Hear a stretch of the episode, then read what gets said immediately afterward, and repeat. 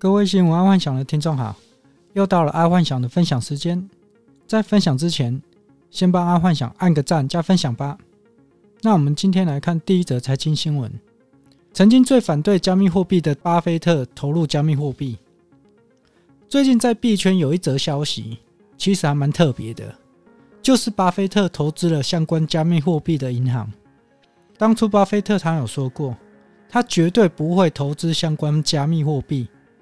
因为他认为加密货币就是一个假的东西，所以在这一次巴菲特他投资了加密货币相关的银行之后，网络上纷纷都有说巴菲特他在自打脸。但爱幻想在这里分享一个更之前巴菲特的新闻。巴菲特在很早以前，他是专门投资拥有现金流的船产。类似像银行、可口可乐、保险公司、饼干之类，这些都是巴菲特最喜欢的。当初在科技股大爆发的时候，他也没有投资，因为他说他不想投资他不了解的领域。但之后没多久，他却大举购买苹果股票。那时候他也被很多媒体打脸说，不是说不买科技股，那为何还买了苹果？这背后的原因其实蛮简单的。因为巴菲特在开始购买苹果股票之后，那时候的苹果的现金流生态链已经建构完成，也就是说，苹果光是靠广告跟 APP 的商店就有一定的现金收入，而不是只有靠销售硬体。这也就符合巴菲特要求的现金流。一样的概念在加密货币，当初加密货币是无法产生任何现金流的。而现在的加密货币是可以拥有大量的现金流量，因为自从加密货币的 DeFi、GameFi 出来之后，加密货币的现金流其实是还蛮可观。这应该就是巴菲特投资相关加密货币银行的哦原因之一。好，再来是娱乐新闻：日本的 Netflix《鲸鱼七》台湾爆红。最近爱幻想除了到处跑摊吃春酒之外，也在家疯狂陪老婆追剧，而这部《金鱼七》是在台湾突然爆红的。但说真的，这部《金鱼七》差不多就是拥有剧情的日本 A 片。在追完这部片的时候，阿幻想满头的黑人问号，因为这部《金鱼七》基本上就跟 SOD 的剧情差不多，怎么会引起大部分女性的关注？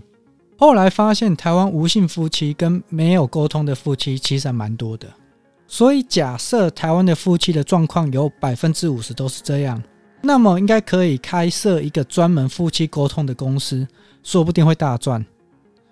爱幻想在这里有帮听众上网 Google 相关公司，好像台湾还没有专门在处理夫妻在无性生活或者是无沟通生活的相关公司。所以你只要开一个公关公司，专门在处理无性生活的夫妻，或者是没有在沟通的夫妻，这类似相关的公司应该可以赚钱。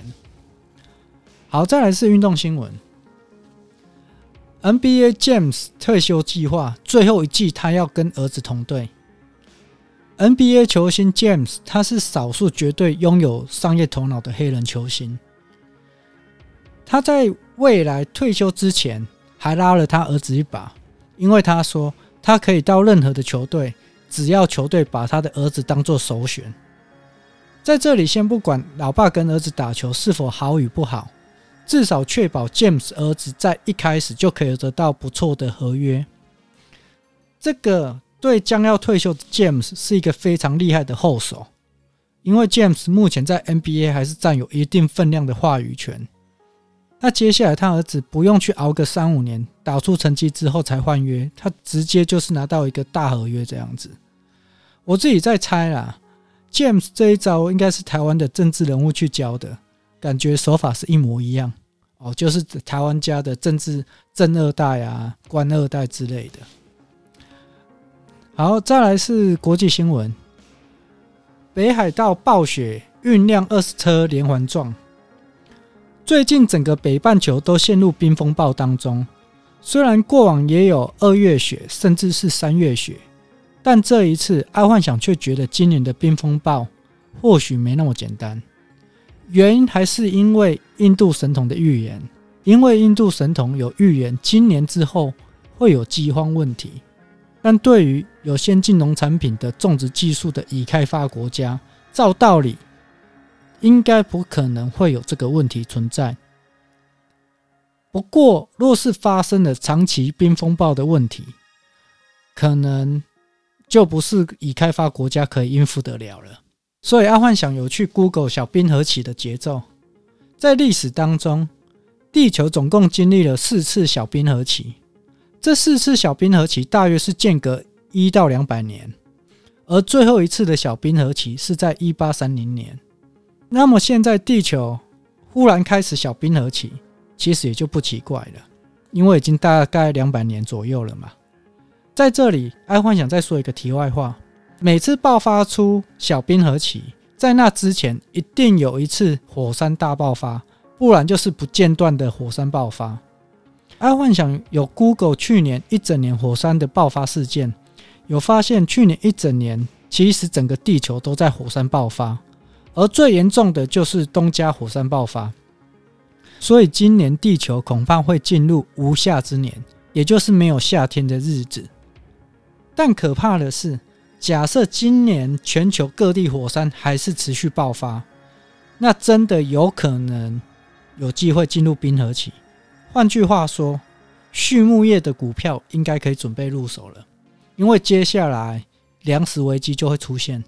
哦，这也就是印度神童所说的，未来地球会进入粮食危机，因为之前都没有任何的迹象说全球会进入粮食危机。对于已开发国家来讲，但如果进入小冰河期，应该连已开发国家都会有问题。好，那接下来是科技新闻。中国继补教业之后，再对外送平台开闸，要求降低抽成。美团市值一夕蒸发一千亿元。中国共产党的政策真的是很厉害。现在有大约八十趴的民众已经习惯利用外送平台送货，而外送平台也开始拉高它的抽成。没想到中国政府一声令下。要求不准外售平台拉高抽成费，我看这也只有中国政府做得到了。